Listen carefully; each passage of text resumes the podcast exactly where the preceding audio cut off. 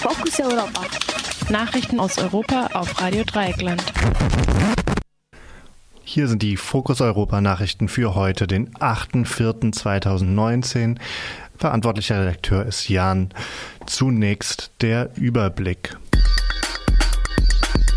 Noch immer Streit am Wahl, um Wahlergebnisse in der Türkei. Griechenland, Polizei geht gegen Flüchtlinge vor, die nach Nordmazedonien wollen. Libyen, General Haftar will die Hauptstadt einnehmen. Ruanda, Gedenken an Völkermord. Thesenpapier der Grünen für Verbot der Zulassung von Verbrennungsmotoren ab 2030.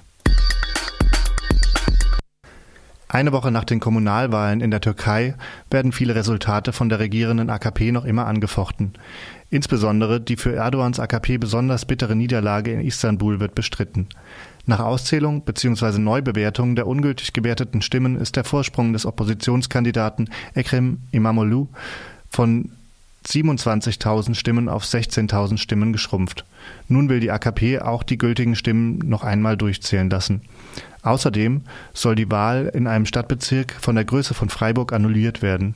Außer in Istanbul hat Erdogans AKP bzw. die mit ihr verbündete ultranationalistische MHP die Wahlergebnisse auch in der Hauptstadt Ankara und in der Zwei-Millionen-Stadt Adana angefochten. Die Opposition hat Wahlergebnisse vor allem in einigen mehrheitlich von Kurdinnen bewohnten Gebieten im Nordosten des Landes angefochten.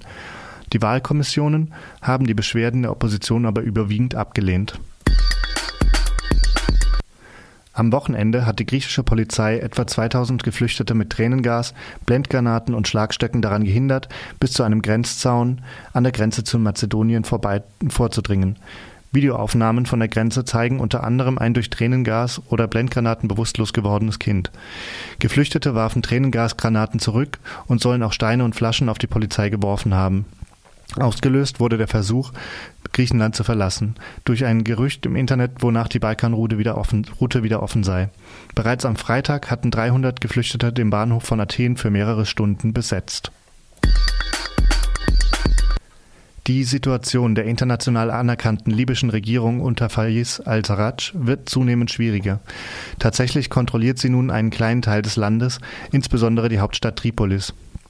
Der, der, abtrünnige General Khalifa Haftar hat nun die Eroberung von Tripolis angekündigt. Seit Donnerstag rücken seine Soldate, Soldaten gegen Tripolis vor, während Regierungstruppen Widerstand leisten. Auch ein Kampfflugzeug der Rebellen hat Tripolis angegriffen. Der US-Vizepräsident Mike Pompeo forderte Haftar auf, die Offensive zu stoppen und zu verhandeln. Gleichzeitig zogen die USA ein Militärkontingent aus Tripolis ab.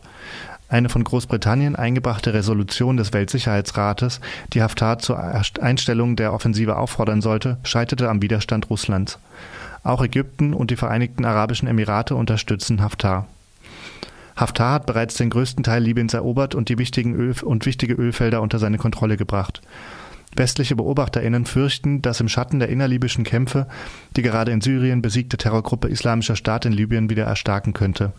Außerdem hindert die libysche Regierung so gut sie kann Migranten an der Überquerung des Mittelmeeres. Die Menschenrechte sind dabei bestenfalls Nebensache.